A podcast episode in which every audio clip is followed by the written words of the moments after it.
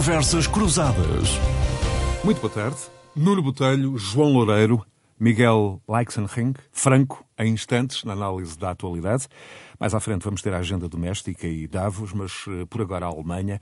A Alemanha, primeiro na sua dimensão de ajuda à Ucrânia, ajuda militar, e depois eh, na sua performance económica, que está projetar bons sinais eh, para a Europa. Desde que começou a invasão russa da Ucrânia, fará um ano a 24 de fevereiro próximo, que o Ocidente tem resistido a entregar algumas das suas armas mais potentes eh, ao aliado eslavo por receio de desencadear um confronto direto entre a Rússia e a NATO.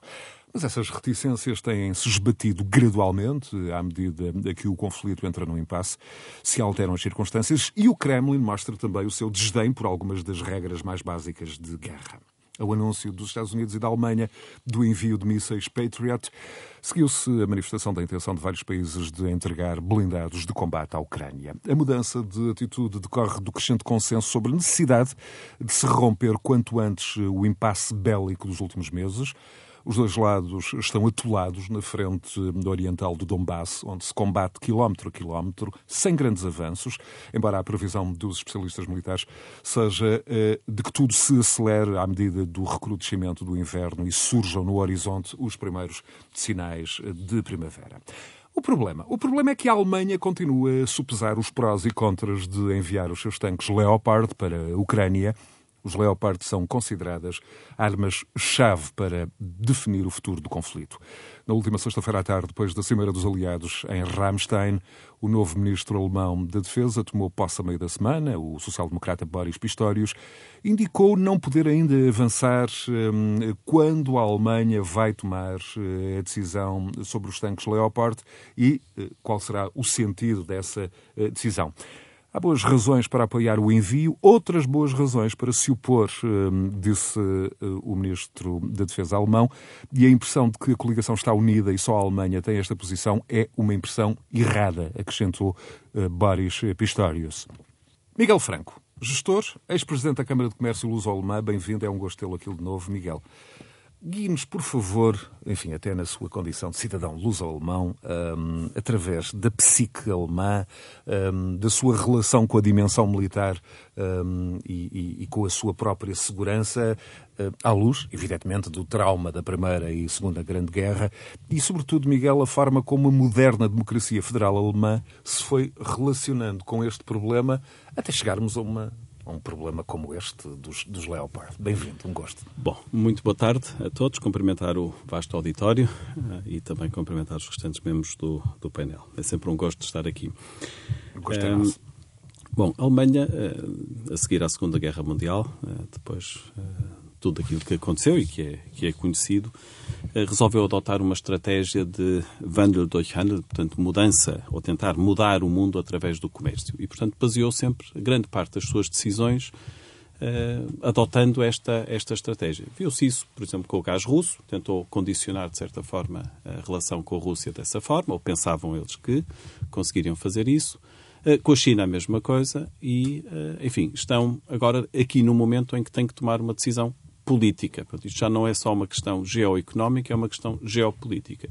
E aqui começam naturalmente as dificuldades. E, portanto, a questão de eh, permitirem eh, a utilização dos, dos Leopard 2 eh, é uma decisão que está a dividir a opinião pública alemã. Portanto, há quem diga, ou quem esteja a favor, e até, enfim, gostava só de relembrar que o chanceler Scholz, a quando da abertura uh, da Feira da Hannover, onde Portugal foi país parceiro, em, em maio de 2022, uh, eh, anunciou, precisamente no palco uh, de Portugal, o, a aprovação de um pacote de 100 mil milhões para investir no, nas Forças Armadas alemãs. E, portanto, há aqui uma visão clara de que tem de reduzir a dependência, quer de outros países europeus, quer, acima de tudo, também dos Estados Unidos, e tomar outra vez aqui uma posição mais forte. Portanto, voltamos à questão geopolítica. Contudo, a colocação de uh, tanques alemães uh, na Ucrânia começa a levantar, junto da outra parte dos alemães, outra vez aquela questão da Segunda Guerra Mundial. E, portanto, se quererem ou queremos ver tanques alemães outra vez naquela, naquela, região, naquela região do globo.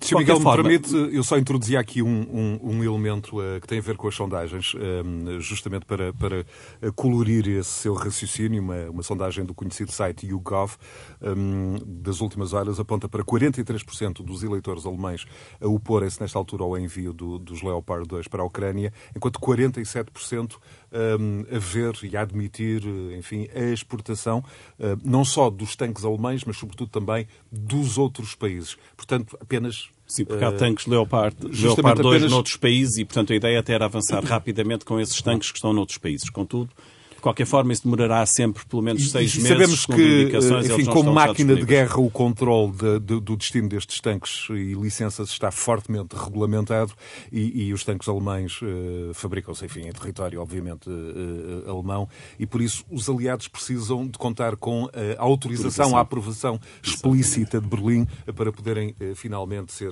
enviados para a Ucrânia. Mas voltando às sondagens, dá a exata medida da profunda divisão da, divisão, da sociedade em relação relação a esta decisão.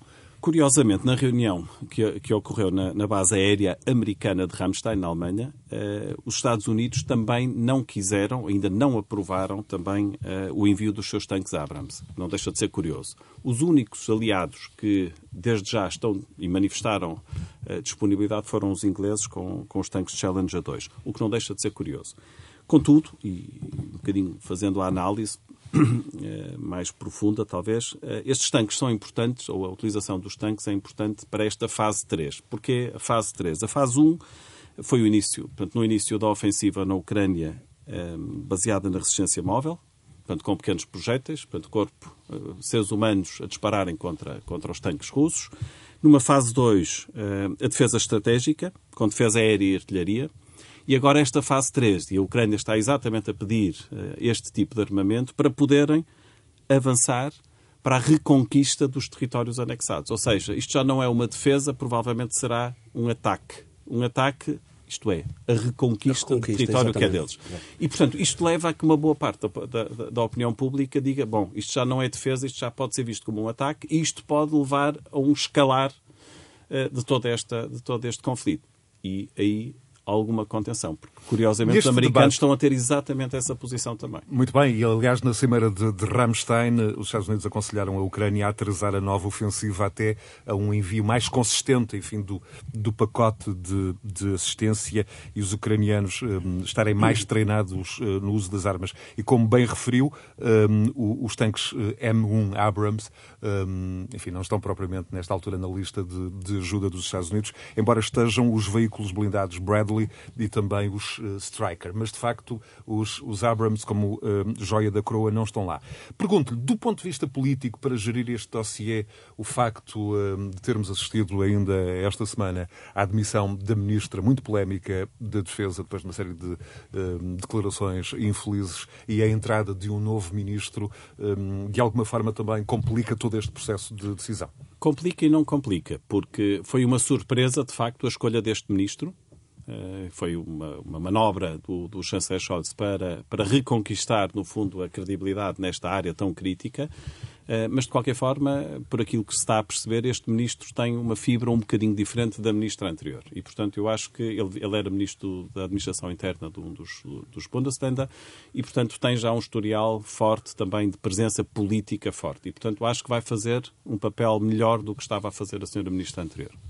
Nuno Botelho, bem-vindo.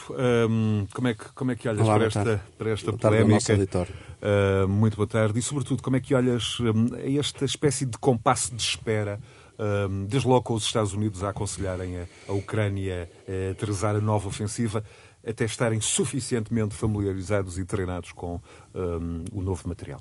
Olha, eu, eu, eu, olho com alguma preocupação isto, para isto tudo. Um, nós temos assistido, da parte da Rússia, a, um, a uma ofensiva uh, mediática e de marketing a avisar uh, as forças da NATO e as forças da União Europeia para algum cuidado com o escalar da violência e para o facto de, a esta semana assistimos a Medvedev, por exemplo, a aparecer publicamente a dizer que caso a Rússia perca uh, a guerra, nós viremos, iremos ter aí de facto um apocalipse uh, na, na, Terra. E, portanto, isso é nitidamente para assustar as opiniões públicas, as opiniões públicas dos países democráticos, que aliás nós temos vindo aqui a falar.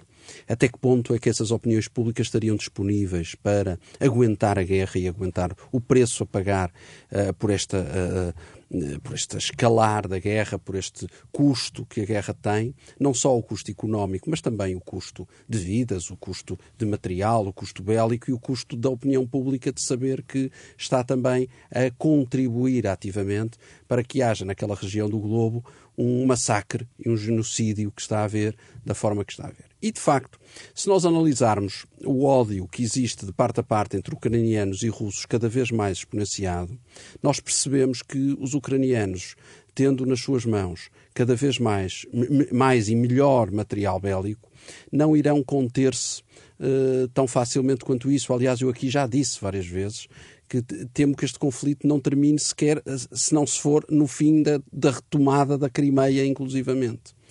E, portanto, eu estou em crer que os aliados, digamos assim, a União Europeia, a Alemanha, eh, os países da NATO, estão a analisar com muito cuidado até que ponto é que armar a Ucrânia pode acautelar só a, a reconquista dos territórios ocupados pelos russos ou uh, algo mais perigoso do que isso. E isso é algo que nos deve a todos fazer pensar. Mas, por outro lado, também não poderemos deixar de ter em conta que quem está a ser invadido, e foi essa sempre a lógica, e foi essa a mensagem da União Europeia, foi essa sempre a mensagem da NATO, que temos que defender quem está a ser invadido.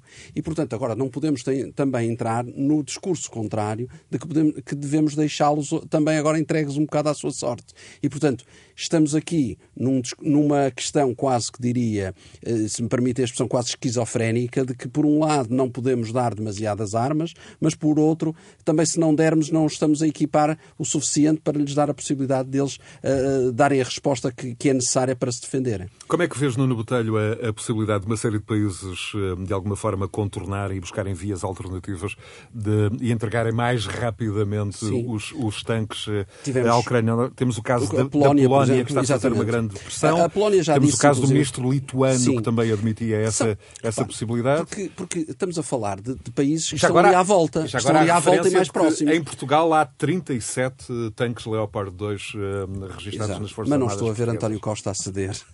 Os Leopard. É preciso forma... saber se eles estão operacionais. Se calhar estão como aos Kamov. Os Kamov ainda se encontram em território, ainda estão, em território nacional. Ainda devem estar, claro, e bem, é? bem guardadinhos num hangar qualquer. Mas, e obviamente estou a brincar um bocado com isso, porque de facto já não dá para chorar e, e brincamos um, com coisas sérias. Mas um, diri, dizia que eh, a Polónia, a Lituânia, portanto, países que estão ali muito próximos do conflito, já foram dizendo que estão disponíveis para ceder independentemente desse tal acordo que é necessário desse tal consenso. Porque, de facto, já perceberam que, neste caso, não podemos ir aqui muito com diplomacias nem com uma certa, e se me permitem a expressão, hipocrisia diplomática que a Alemanha está a entrar, os Estados Unidos vai acabar por entrar e o Sr. Biden, que tem eleições proximamente, também não vai querer eh, arriscar muito uh, a sua opinião pública. E, portanto, desse ponto de vista, os ucranianos têm que contar é com aqueles que, de facto, vão estar ao seu lado. E eu acho que, por exemplo, países como a Polónia vão, vão, vão, vão chegar-se à frente e vão, de facto, dar o apoio que é necessário para, eh, volto a dizer, defender as posições dos ucranianos. Se isso vai eh, resultar numa ofensiva sobre a Rússia, já não consigo eh, dizer, mas temo bem que de facto é isso que no fim do dia vai acontecer. Ou seja, nós podemos assistir à Ucrânia a de facto atacar, além de não só defender-se, mas contra-atacar a Rússia e termos a Rússia numa posição muito difícil e depois escalar o conflito de forma muito violenta, mas isso estaremos cá depois para comentar também. Professor João Loureiro, bem-vindo. Professor João Loureiro, professor eh, de Economia da uh, Universidade do Porto. Uh, professor João Loureiro, como é que olha para, para esta questão? Numa altura em que parte a dizer que a Alemanha já havia entregado mais de 12 mil milhões de euros em ajuda militar a Kiev e, por exemplo, tanques como os Gepard, sistemas defensivos como os, os Iristeus uh, Patriot, e na sexta-feira somou a esta fatura mais mil milhões de euros em auxílio. Mas como é que, a partir do seu posto de observação, enfim, mais económico, olha para esta, para esta questão? Bem-vindo, um gosto. Olá, boa tarde. Hum, de facto, quer dizer, desde, desde o início da guerra, eh, se percebeu que a Ucrânia, só por si, só com os seus meios, não seria capaz de, de resistir eh, à invasão russa. Eh, e, portanto, se numa fase inicial, digamos, havia alguma desconfiança por parte do Ocidente, ela foi-se desvanecendo, digamos, com o passar do tempo e esse, esse auxílio passou, passou a existir. Agora, de facto, tem havido aqui do lado ocidental, e portanto da Europa e Estados Unidos em particular, tem havido, digamos aqui, algum cuidado, precisamente com receios de, sobre a forma como os equipamentos que são fornecidos à Ucrânia podem vir a ser eh, utilizados. E, e de facto, eu penso que se está numa situação um pouco, até em algum dilema, diria eu, e isso reflete-se um pouco na posição alemã e dos Estados Unidos, eh, porque, de facto, conforme já foi referido, levanta-se as dúvidas se este material militar adicional, mais sofisticado, pode ser utilizado pela Ucrânia para uma ofensiva que não seria apenas a recuperação dos territórios ocupados, mas eventualmente até, digamos, ataque à própria Rússia, pelo menos parcialmente. Mas ao mesmo tempo também é verdade que se percebe a posição da Ucrânia no sentido em que há indicadores notórios de que a Rússia está a reforçar ou a preparar o reforço das suas forças e, portanto, em certo sentido, a própria Ucrânia tem que estar melhor preparada para fazer frente, digamos, ao, ao reforço das forças, das forças russas. E, portanto, de facto, é, é este tipo de equilíbrio que é, no fundo, digamos, o Ocidente fornecer eh, equipamentos à Ucrânia, no sentido de sustendo, desgastando, eu diria, não só suster, mas ao mesmo tempo, enquanto vai sustendo e o tempo vai passando, haver um desgaste, digamos, político eh, dos decisores russos perante a própria população, devido, digamos, às digamos, aos impactos que tem tido em termos de vítimas, etc., e económicos que tem havido na, na, própria Rússia. Portanto, eu acho que há aqui uma certa posição de contenção por parte do Ocidente, na expectativa também de haver algum desgaste na Rússia e, e de alguma forma com algum receio, portanto, na utilização dos equipamentos que, que são fornecidos à Ucrânia. No entanto, de facto, digamos, começa a haver aqui alguma divisão, parece-me, que também já foi referida, dentro da Europa, relativamente àquilo que deve ser a posição, se, digamos, se não deve ser uma posição muito mais aberta, muito mais voluntarista por parte da Europa, eh, do que aquela posição um pouco mais, digamos, mais contida, no caso a posição da, da Alemanha, que aliás se invocava e se dizia que em parte era devido talvez à Ministra da Defesa alemã que eventualmente estaria a retardar os equipamentos. Com a recente missão, aparentemente, a situação mantém-se, apesar de terem um novo ministro. Mas, ao mesmo tempo, conforme eu dizia, que há uma divisão eventualmente na Europa, porque de facto surgem um conjunto de países, digamos, da União Europeia, mas também é verdade, de alguma forma, um pouco liderados pelo próprio Reino Unido, mas nomeadamente o Reino Unido, países do norte da Europa, os países nórdicos, a Finlândia, a Suécia, etc., e, e depois os países da União Europeia que que, portanto, os países do leste da União Europeia, que estão muito mais próximos da guerra, que de facto começam, digamos, a, a, ter posições que são posições muito mais vincadas no sentido de dar apoio à, à Ucrânia, que aliás leva, também conforme certo. o há pouco referia, só... levava inclusivamente à própria Polónia a admitir, já ter dito que eventualmente fornecerá os tanques alemães Leopard 2, mesmo sem que a Alemanha tenha previamente dado essa essa O que essa não deixa de ser uma e, coisa portanto... curiosa, se eu posso interromper. Aliás, o, o, o Nuno já tinha dito isso há bocado também, é, é o facto de cada país europeu estar, no fundo, a tomar a sua posição e, e, no fundo, estar, enfim, a Alemanha neste momento está sob ataque direto, mas não há aqui uma posição eh, conjunta. europeia conjunta, que é algo que também me impressiona, aliás, ao longo de todo este processo, e não só destes, mas também noutros, não haver uma posição conjunta da Europa da União Europeia relativamente a estas A própria questões. Polónia está, um, num certo sentido, a atacar muito a Alemanha e, tá. e Uhum. Mas está a obrigar a uma ação. Tá, está a obrigar a uma ação. Agora, eu acho que a União Europeia se deveria sobrepor, porque isto é uma claro. questão europeia, não é uma questão só alemã. Professor João Loureiro, num tom mais uh, económico, a Alemanha, uh, do seu ponto de vista, surpreendeu ou não? Uh, temos dados que vão contra a maior parte das previsões, enfim, mais catastrofistas. Cresce 1,9 no conjunto de 2022, escapa à recessão este inverno. Um, o efeito deste dado na locomotiva económica da zona euro pode ser, pergunto-lhe, desde logo evitar uh, da temida recessão na zona euro? Eu recordo que este, este número resulta de uma primeira estimativa rápida do Gabinete de Estatísticas alemão, uh, mas é claramente um valor acima do previsto. Uh, mas enquanto estimativa rápida, há ainda a possibilidade de ser revista. Sim. Mas há aqui um significado positivo para toda a Europa quando falávamos em recessão. Podemos ter aqui um, um sinal de otimismo?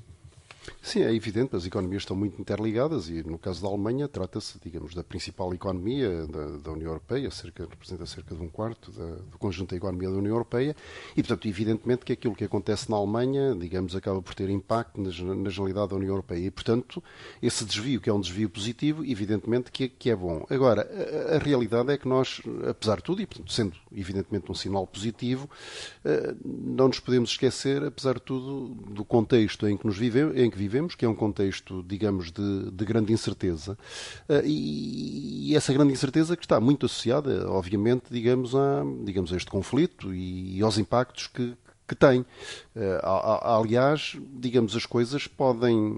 Eu, eu, até diria que as coisas, em termos económicos, a situação em termos económica, económicos até pode uh, muito rapidamente, digamos, evoluir num sentido muito favorável.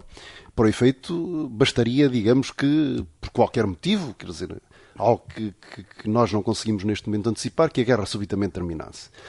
E, e, aliás, eu, eu parece-me que estamos numa situação até um pouco binária em termos económicos. Eh, eh, eu acho que, ao contrário do que algumas pessoas pensam, mantermos, eh, digamos, o estado em que a guerra se encontra nesta fase durante muito tempo, eu acho que não, não vai acontecer porque tem muitos custos para, para, custos políticos na Rússia, portanto a Rússia, digamos, não vai permitir que a situação se mantenha, portanto haverá uma, uma posição de maior força, estou convicto disso. Eh, por outro lado, a Ucrânia, digamos, também não pode continuamente estar sujeita, digamos, a, a, a, a este tipo de situações, a este tipo de ataque, com imensas mortes civis, etc., sem reagir, e, portanto, a posição que ainda há pouco referimos relativamente às ajudas militares eh, à Ucrânia. E, portanto, eu acho que podemos estar aqui numa posição um pouco binária, ou seja, que é, por qualquer motivo, acontecer algo interno à, à, à, na Rússia e essa eu acho que seria a melhor situação do ponto de vista para todos, haver, digamos, uma questão interna que permitisse terminar rapidamente com, com a guerra. Mas que Portanto, passasse que... pelo, pelo fim do, do, do, próprio regime de Putin exatamente, por alterações... Exatamente, eh, exatamente. eu acho que uma situação dessas é aquela situação, digamos, que seria mais favorável, no, no fundo, para, para, para, para todo mundo, portanto, um fim o fim da guerra e da, da, da instabilidade que daí decorre, daí decorre. E, e, uma situação, por exemplo, dessas, de facto, eu acho que até pode dar origem a um boom económico uh, mundial, e aqui em particular, mais próximo aqui, aqui na Europa.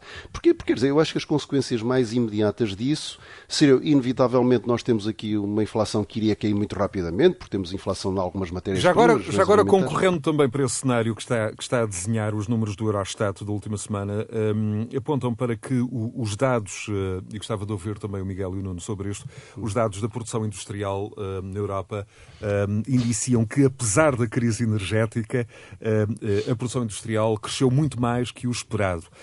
e o comportamento das vendas a retalho e também da construção está francamente melhor do que o esperado. Sim, não, eu, eu, eu, diria que de alguma forma, digamos, não é de, não é de admirar Obviamente que a situação não perdurará assim se esta situação se prolongar, porque basicamente o que nós temos tido é uma taxa de inflação de facto, digamos, anormalmente elevada.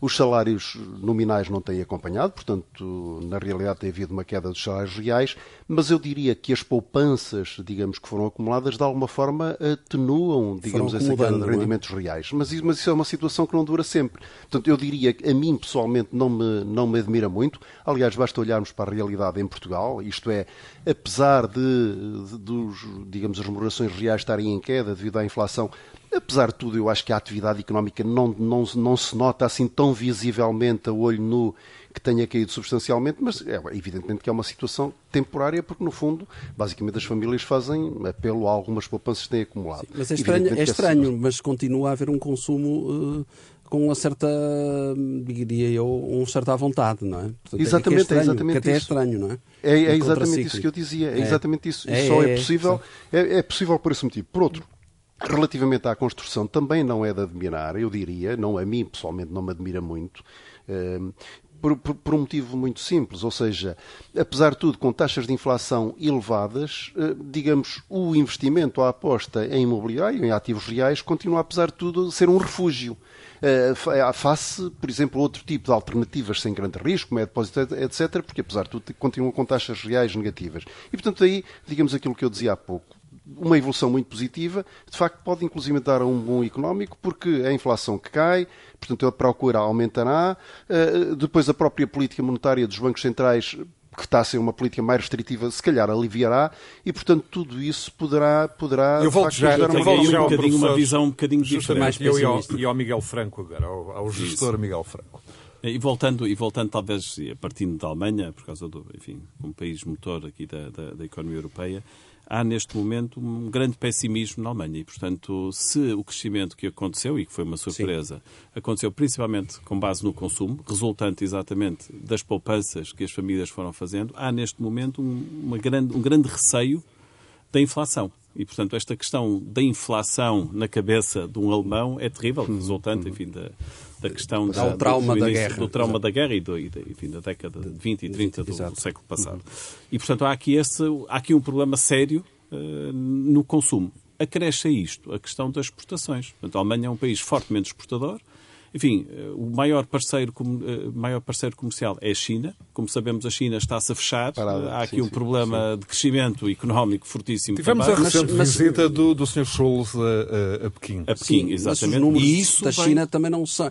Eh, esta semana foram mais positivos do que aquilo que se esperava para, para de crescimento. Ou seja, eles esperavam 3,5%. Mas muito, mas muito fechado. fechado, de acordo. E, portanto, de acordo. o problema das exportações alemãs. Mas eles estão a sentir a que têm. Porque já prevêem um crescimento de 5,5%, o que era muito já era mais positivo e, e, e têm que ter em nota que, em conta que, que, de facto eh, deve haver uma abertura maior. Isso, se houver essa abertura maior, de facto as coisas podem tender a melhorar. Peço desculpa ter interrompido. Eu, eu gostava é, só de acrescentar só, ainda só uma questão. Gostava só de acrescentar ainda uma questão relativamente à, à parte da construção. E aí eu, eu estou em desacordo com, com, com, sim, com o professor João Loureiro. Eh, na Alemanha, a área, o setor da construção está em queda e há aqui uma crise uhum. fortíssima, pela primeira vez em muitos anos, eh, neste setor. Primeiro, resultante, naturalmente, da, da, da questão da, da inflação, Sim. o aumento brutal dos custos de material. Segundo, a taxa de juro, um aumento uhum. muito forte da taxa de juros, o que leva a que as famílias uh, fujam a isso. E também a falta de mão de obra. Pois. Que é outro fator extremamente Sim. importante. Não, não, é, que em Portugal é, também está a acontecer. Isso. Não é? E isto está não. a ter impacto, está a ter impacto em toda a indústria da construção e, das, hum. e da maquinaria e da maquinaria, relacionada. Eu, eu, eu, diria apenas que a situação de facto é bastante diferenciada na Europa. Por exemplo, no Norte da Europa, inclusive na Suécia, os preços estão a cair, já caíram já no último ano, caíram é 15%. Portanto, é mas, mas em contrapartida, por exemplo, em países como Portugal, e não é só Portugal, de facto. Continua a subir. exatamente, ou é. seja, a restrição do lado da oferta, etc portanto, ou seja... E, e, porque há uma procura muito grande, se me permite, professor, é que há uma procura muito grande ainda de investidores estrangeiros, por exemplo, uhum. uh, que está à procura de imobiliário eh, de valor alto e, portanto, isso está a haver aqui um refúgio muito grande nessa área e continua a haver uma procura muito grande. Uh, de referir o seguinte, Portugal também pode beneficiar muito de um tema que não foi ainda aqui referido e que me parece importante, falando de Portugal, que é o turismo. Se os números do turismo forem aqueles que se espera para 2023,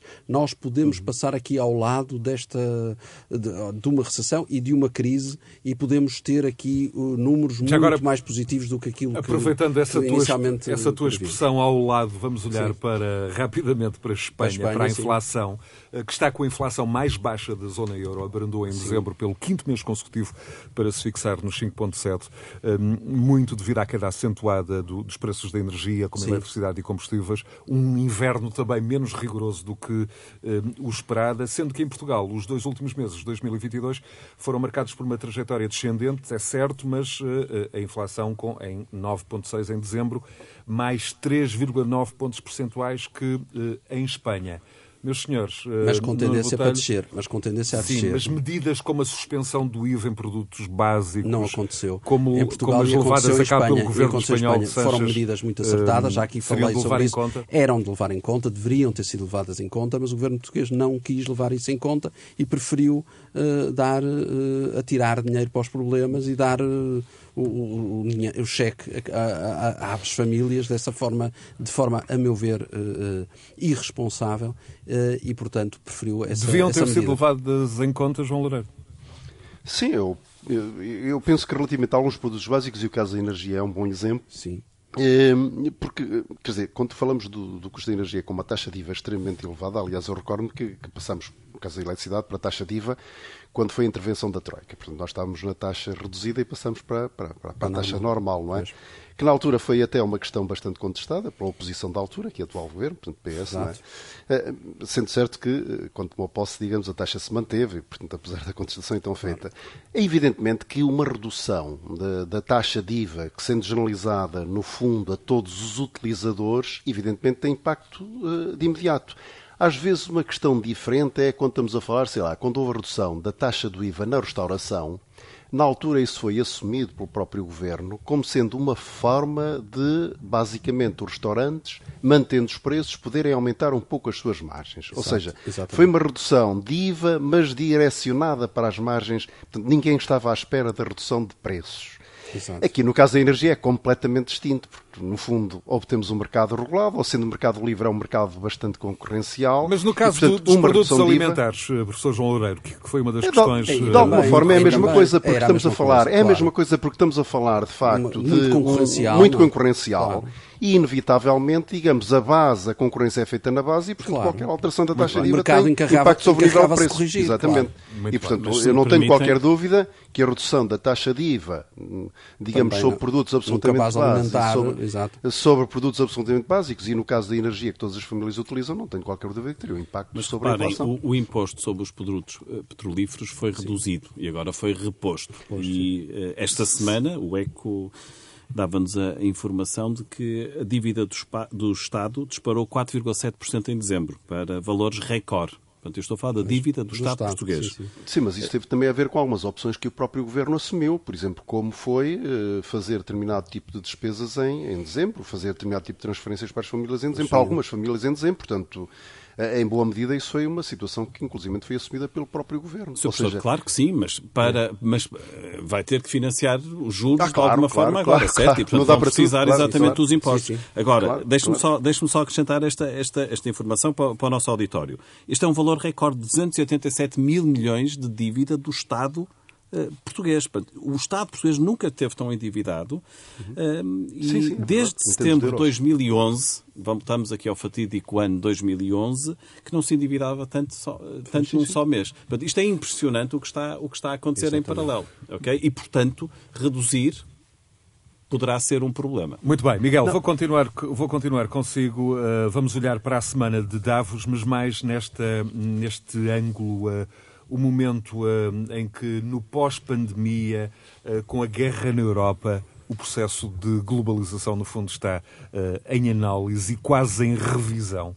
Uh, nós tínhamos uh, de Davos a sair uma mensagem forte do vice-primeiro-ministro chinês Liu He a dizer que era fundamental voltar a apostar na China, no fundo, aqui a marcar também a reabertura da economia chinesa e como grande defensora da globalização. Mas o meu ponto é, e é uma pergunta que eu faço aos três, a globalização tal como uh, a temos conhecido uh, nas últimas décadas, está definitivamente uh, em causa? Sim, eu julgo que sim, e, acho que a pandemia mostrou-nos claramente aqui um, que a Europa, e estou a ver isto na perspectiva europeia, como europeu que sou, que durante a pandemia tivemos uma grande dependência da Ásia. Nós até para sistemas médicos e para máscaras, até para não entrarmos em coisas muito complexas, como já dissemos aqui também, numa conversa anterior, eh, estávamos dependentes completamente da China e de outros, principalmente da China, eh, mas depois temos a dependência energética agora com a Rússia, já Rússia. falámos há bocado, com o gás, eh, da China com os temos painéis Temos a guerra solares, da Ucrânia a acelerar este processo. A acelerar este processo. Com a geoestratégia fundo, envolvida. Isso. E depois também a própria, o próprio protecionismo da China relativamente ao seu próprio mercado. E, portanto, o fecho da China às empresas estrangeiras. E, e, portanto, há bocado estávamos a falar da Alemanha. A Alemanha está neste momento com problemas seríssimos. As multinacionais alemãs que estavam a atuar na China, na China. estão com problemas seríssimos e, portanto, expuseram-se demasiado uh, a esse mercado e estão a e sofrer agora consequências. Toda a sua estratégia. E estão a repensar a sua estratégia. Não têm, estão a repensar, sendo que estão, e isso pode ser uma boa oportunidade para Portugal, claro. é uma boa, pode ser uma boa notícia para nós aqui, estão a olhar também para Portugal. E, portanto, há muitas empresas industriais, pequena e média dimensão, portanto, o, o Mittelstand, portanto, empresas familiares de média dimensão, enfim, sendo que importa a média referir dimensão, para conforto, na Alemanha é importa, importa referir para conforto dos nossos ouvintes, permite-me, Nuno, que o Miguel é administrador de uma empresa uh, alemã em Portugal e o professor João Loureiro uh, foi professor durante muitos anos uh, na Suécia. Sim. Nuno, em Sim. relação à globalização. Em relação à globalização, concordo em absoluto com aquilo que o Miguel disse. Ou seja, a globalização como a conhecemos desapareceu e vai desaparecer. Quer dizer, não, não, não será mesmo. Entre a pandemia e a guerra, uh, o mundo mudou. E o mundo como o conhecemos não voltará a ser como era. Um, teremos blocos totalmente diferentes. A Europa também já o percebeu, falando da União Europeia, uh, uh, eu acho que, por isso falava há pouco na importância da União Europeia mostrar-se a uma só voz na questão, por exemplo, militar da Ucrânia e não desagregar-se agora que tanto foi feito e tão bem foi feito nessa questão. A Europa que tão bem combateu a pandemia e, e a Covid-19 e tão bons resultados obteve e saiu da pandemia de uma forma tão unida e tão bem. Portanto, neste momento eu acho que a Europa teria que enfrentar e olhar para aquilo que, é, que são os seus desafios futuros e olhar como bloco, um bloco comercial, mas um bloco também político, político-administrativo e olhar e ver também como como é que se quer posicionar no mundo, para não perder a importância que já teve eh, e que ainda tem, mas que temo que, se não olhar para, para isso, será ultrapassada por, por aquilo que será a, semana, China, o Pacífico. A senhora, a senhora von der Leyen em, Davos, em Davos chamou a atenção para isso e Davos, Europeu, isso foi falado uh, exatamente para manter, a atividade da indústria, lançou uh, o Fundo Soberano Europeu eh, de facto com, com valores eh, muito, muito grandes para exatamente conter aquilo que é, por exemplo, a ofensiva dos Estados Unidos nessa área e para tentar contrabalançar para, de facto, a indústria europeia ter futuro e continuar a ter futuro e continuar Vamos já a falar da, das greves dos professores em Portugal, mas só com o professor João Loureiro um olhar para, para a globalização. E se um exemplo do que vem aí pode ser, por exemplo, a cimeira desta semana de Biden, Trudeau e López Obrador na cidade do México, com os presidentes dos Estados Unidos, Canadá e México, a manifestarem a sua intenção de regionalizar o mais possível as cadeias de produção industrial, enfim, como receita de maior crescimento das suas economias. Sim, eh, sim parece-me que, quer dizer, hoje todo mundo, todos os países do mundo têm consciência que, de facto, digamos, o processo de globalização torna, digamos, as interdependências estão de tal forma que uma disrupção qualquer, digamos, põe em causa, diria, a própria independência. Foi já referido digamos, a dependência da China e que foi bem visível no, na situação de pandemia, coisas absolutamente básicas e que nós não sabíamos que estávamos dependentes, digamos, de caso de medicamentos de, ou de componentes de medicamentos, estamos dependentes da China, agora o caso da, da Alemanha hum, relativamente à, à energia russa, e, e, agora isto que mais recentemente, que já foi aqui referido, hum, digamos, da, da, resposta dada, uma resposta ainda bastante incipiente, é verdade, ainda, digamos, num plano ainda muito Hum, muito pouco detalhado da, da Presidente da Comissão Europeia, digamos, no fundo, relativamente àquilo que foi a decisão em agosto passado no, dos Estados Unidos, a aprovação da, da Inflation Reduction Act, que basicamente visa Chamado combater IRA. a inflação. Exatamente, visa reduzir a inflação, mas associar também à transição com para, 400, para, para, com um pacote, um mega pacote de 400, 400 mil, mil milhões, de euros, exatamente. De, de, de Da transição para as energias Muito limpas. bem. Exatamente, e que basicamente levanta aqui de facto uma questão de concorrência, De porque estamos a concorrência. tratar de apoios, digamos, à Os tais indústria blocos. local, exatamente, o que introduz distorções ao comércio internacional, basicamente porque os Estados Unidos ficam muito mais atrativos para empresas estrangeiras e, portanto, há o perigo, inclusive, de empresas europeias Perfeito. fugirem para os Estados Unidos para obter benefícios, não é? Muito bem. Eh, E, e, portanto, essa é de alguma forma a resposta, mas mesmo dentro da, da própria União Europeia, digamos, e esta ideia de que deve haver apoios relativamente às transições, à transição para energias eh, limpas, eh, através de apoios orçamentais, mesmo isso não é assim, Muito digamos, aceito, nomeadamente por causa de alguns países, aqueles que têm menos espaço orçamental para o fazer, Muito é bem. E este é certamente um tema a que vamos aqui regressar eh, em próximas oportunidades. Agora, na frente doméstica, Nuno Botelho, os últimos dias dominados eh, pela greve dos professores. Eh, Até à última sexta-feira o cenário negocial apresentava-se, enfim, extremado. Eh, O Ministério apresentou novas medidas, mas os sindicatos dizem ser pouco, mantém os protestos. Por outro lado, também, a meio da semana, o Presidente Marcelo disse ver méritos na luta dos professores e pressionou por uma, por uma solução. Nuno, em síntese. Olha, oh, José Bastos, eu, eu o que tenho a dizer é o seguinte: hum, eu tenho aqui vários pontos, vários tópicos, rapidamente irei tentar ser o mais sintético possível, porque de facto o tema deve-nos merecer a maior atenção e deve ser, deveria ser eh, discutido até em futuros programas com mais cuidado, porque ele merece. Se há tema que um país deve cuidar é de facto a sua educação. E se há tema que eu tenho verificado ao longo dos tempos e dos sucessivos governos, é que de facto a educação em Portugal tem vindo a depreciar-se de uma forma absolutamente avassaladora. Se nós nos queixamos muitas vezes da saúde em Portugal, nós verificamos que, bem ou mal, as coisas até se estão a compor e, bem ou mal, as coisas vão andando e vão melhorando. Se nós nos queixamos às vezes da segurança social e dos problemas da segurança social, nós vemos que, apesar de tudo, a segurança social vai funcionando em Portugal. Agora, se nós olhamos aquilo que é a educação pública em Portugal, nós verificamos que a educação pública em Portugal, e há que assumi-lo, eu, eu digo aqui com clareza, a educação pública em Portugal está completamente falida, completamente desgastada, completamente, no meu entender, acabada. E é bom assumir isto. Hoje, só coloca na escola pública quem não tem possibilidade de pôr na escola privada. E isto é algo que as pessoas deviam assumir. E não vejo isto discutido nas televisões. E porquê é que isso acontece? Entre a pandemia, em, portanto, em, fevereiro. Essa análise é sobretudo dirigida ao ensino secundário. Ao ensino secundário. Uh, estou a falar do ensino secundário, claramente. Estou a falar do ensino secundário porque é das greves dos professores do secundário que estamos a falar. Uh, não é no ensino superior. Entre a pandemia e as greves deste período, Estamos a falar há três anos para cá, os alunos não têm tido paz e sossego para ter aulas. Eu não estou a dizer que os professores também têm tido. E eu quero aqui dizer que, que reconheço que os professores não têm, não têm de todo, e quero sublinhar, os professores não têm de todo as melhores condições para ensinar. Estamos de acordo. Mas há que, de uma vez por todas, assumir isso. E há que, de uma vez por todas, perceber se o sistema que temos é o melhor sistema ou se ele não deve ser reformado e remodelado ou reorganizado. O sistema que tínhamos há 50 anos, no 25 de Abril, e que foi instalado no 25 de Abril há 50 anos, é o sistema que deve continuar a vigorar? Pergunto. É o sistema que deve dar resposta aos nossos alunos? É, é isso que devemos ter? E eu acho que não é eu acho que se calhar fazia sentido olhar para aquilo, e vimos isso pelo o ministro anterior, ministro da Educação, dizia que cada aluno na escola pública, Tiago Brandão Rodrigues dizia que cada aluno da escola pública gastava 6.200 euros uh, por aluno. Ora, 6.200 euros dava para pagar uma escola privada a cada aluno.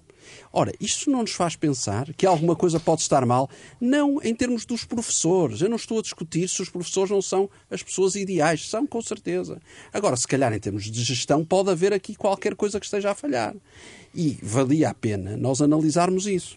Valia a pena pensarmos o que é que, ao fim de sete anos deste governo, de Costa, está a correr mal na escola pública. E isso eu acho que não está a ser discutido. Mais eh, entradas de, de, funcionários públicos, mais 10.500 professores no, no, nos quadros, vai resolver o problema? Não sei mais subidas de salários, escalões, não sei. De uma vez por todas, avaliações rigorosas desses professores irá, de uma vez por todas, resolver o problema? Não sei. Nada disso é discutido. Nós estamos a assistir a movimentos sindicais eh, mais ou menos radicais de professores que, no meu entender, às vezes perdem um bocado a razão e, e com momentos mais histéricos ou menos histéricos, às vezes, no meu entender, deveriam às vezes ponderar até melhor a forma porque são de professores que estamos a falar. lot. Nós deveríamos pensar que sociedade queremos e, que, e se queremos continuar a ter um país com escola pública. Porque que... por este caminho não vamos continuar a ter. Este, Isso é que me parece que é fundamental discutir de uma vez por todas. Esta vaga de protestos uh, uh, é mais é fruto de um aproveitamento político de circunstâncias, desde Acho. logo uh, a saída do PCP e do Bloco Acho. da órbita do governo? Acho. Ou há também aqui um sinais de um descontentamento profundo dos, é, há um descontentamento dos professores justificado, justificado. Justificado. As pessoas ganham mal, são maltratados, mas, por exemplo, há uma questão que eu não vejo tratada e acho que deveria ser discutida. Os professores não mereceriam, e acho que merecem, digo, respondo já, merecem. Ser, por exemplo, ter nas, nas escolas mais autoridade, ter condições de segurança, de civismo, os alunos serem obrigados a situações de maior civismo, maior autoridade por parte dos professores, haver um respeito maior pelos professores que pura e simplesmente deixou de haver. Hoje é uma completa bandalheira, o termo é este das escolas públicas. Não há respeito pelos professores. Isso não seria também de promover? Eu não vejo ninguém discutir isso, não vejo os Muito sindicatos bem. falar nisso, por exemplo. Eu acho que desse ponto de vista isso era importante. E eu tenho muita pena dos pais que têm que ter os, os, seus filhos na escola pública hoje em dia. Eu estou a falar e não tenho os meus filhos na escola pública. Portanto, estou a falar e, infelizmente, por um lado, porque eu fui um produto da escola pública, de uma escola pública de excelência, de exigência, de critério, de trabalho, de esforço. E essa escola pública é que eu acho que deveria ser a escola pública onde todos nos revêssemos. E eu não vejo o governo discutir isso, eu não vejo os sindicatos preocupados em discutir isso. Eu acho que isso é que deveria ser de facto discutido. Muito bem. Miguel Franco, daqui a pouco a, a, nota final do professor João Loureiro, em síntese. Como é que, como é que o Miguel olha para esta questão? Bom, como o Nuno já disse também, eu, eu vejo isto com muita preocupação. Uh, miúdos que tenham entrado na escola em 2020 Exato. não têm aulas. Há sempre alguma. Ou melhor, têm tido aulas, mas sempre com perturbações. Tem Primeiro tido anos pandemia, de grande instabilidade. Instabilidade, e portanto o miúdo que sai agora na quarta classe provavelmente não saberá ler nem escrever. Estou Exatamente. a dizer agora de uma forma provocadora. Claro. É evidente também, percebe-se, os professores têm razão em muito daquilo que estão, que estão a dizer. Claro que sim. Curioso é que só sete anos depois de um governo uh, do, António, do, do, António, Costa é que se tenham lembrado de vir levantar esta questão, quando já o podiam ter feito claro. há muito mais tempo. Mas é estranho também, e o Nuno aí tem toda a razão, isto não é só uma questão também de política de curto prazo, é uma questão de política de médio e longo prazo. Não é uma questão só de governo, mas é uma questão também de sociedade. Que tipo de sociedade queremos ter? Falamos todos, e ouvimos vários primeiros ministros falar na paixão da educação, eh, numa geração extremamente bem formada hoje, a geração provavelmente mais bem formada de sempre em Portugal, mas quer dizer, ninguém investe de facto em força nesta, na, na, educação. E a educação tem de ser feita por pais, tem de ser feita pelo governo, claro que sim, pelos professores, mas também por toda a comunidade claro. junto da escola. Claro. E esta questão da municipalização, e no fundo, se quisermos de uma forma mais simples, as próprias escolas poderem escolher os seus professores, claro. acho que era um passo no bom sentido. Muito bom Alemanha, sentido. atenção, deixa-me trazer outra vez o exemplo da Alemanha. Os bons exemplos têm que ser. A, a escola é pública. Só que as escolas locais podem escolher os seus professores são funcionários públicos também, mas podem escolher os, os seus bem. professores Miguel, em função das necessidades, em função das necessidades que têm em cada, em cada momento. Cada aluno custa 6.200 euros. Se propusessem a um, a um autarca 4 mil euros por aluno, gira, gira aqui esta escola.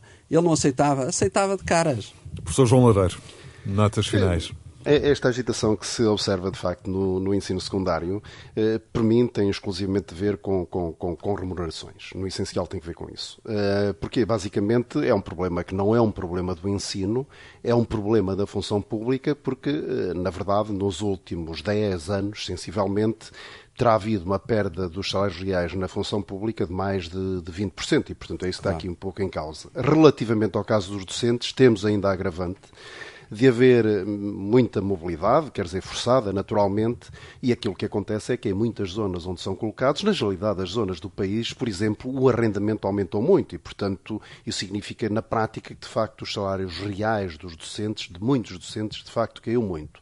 A oportunidade tem que ver, de facto, com o acumular, quer dizer, os efeitos cumulativos da inflação e, portanto, da, estabilidade, da, da, da estagnação dos salários nominais, aproveitando um pouco a situação de debilidade do governo está fragilizado várias as situações e, portanto, é muito oportuno desse, desse ponto de vista. A minha preocupação, que é grande relativamente ao impacto que isto tem relativamente à aprendizagem dos alunos, espalha-se, digamos, ou estende-se eh, ao risco de eventualmente este tipo de situação, que tem que ver, digamos, com, volto a dizer, que tem muito que ver com os salários reais, se poder alastrar a outras áreas da função pública, nomeadamente se as taxas de inflação se mantêm em níveis elevados, portanto, se não cai, nós podemos vir a ter aqui problemas Isso de facto. Isso implica mexer em mais... limites orçamentais. E, não, e levanta uma série, levantará uma série de problemas. O, de facto, o Estado, face às opções que foram sendo assumidas pelo Governo, de facto não tem margem para, para, para fazer determinado tipo de despesas e para fazer este tipo de, de, de, de ajustamentos. Aliás, no caso do ensino, inclusive aquilo que se nota é que se trata de uma carreira que era altamente atrativa para muita gente, pela estabilidade Exatamente. do emprego, pela remuneração real. Hoje em dia é muito pouca gente que, digamos, por vontade própria, toma a iniciativa de se preparar para um dia vir a ser professor. E era uma, uma carreira secundário. de grande reconhecimento e social. na sociedade. Sim, e isto tem que ver, mas isto agora tem que ver, de facto, este aspecto já não tem apenas a ver com, com, com, com salários e com salários reais tem que ver com um problema que, em geral, existe na função pública. Isto aplica-se ao ensino, como se aplica no sistema de saúde, como se aplica nos tribunais, que é, que é a gestão. Nós temos, de facto, um problema de fundo, Claro. desde É logo a incapacidade de avaliar e diferenciar. Claro. Qualquer aumento iguais. salarial que venha a haver para professores, independentemente de, digamos, ele ser um bom professor ou um mau professor, todos levarão exatamente a mesma coisa. Claro. E, portanto, nós Muito temos, bem. de facto, e um este é problema de certamente fundo. um tema a que vamos eh, regressar neste espaço. João Loureiro, Miguel Franco, Nuno Botelha, mais um Conversas Cruzadas, disponível eh, a qualquer hora em rr.sa.pt, também no podcast, que é a plataforma agregadora de podcasts do grupo Renascença e eh, em todas as plataformas que alojam podcasts. Regresso daqui a pouco à hora certa. Bom fim de semana.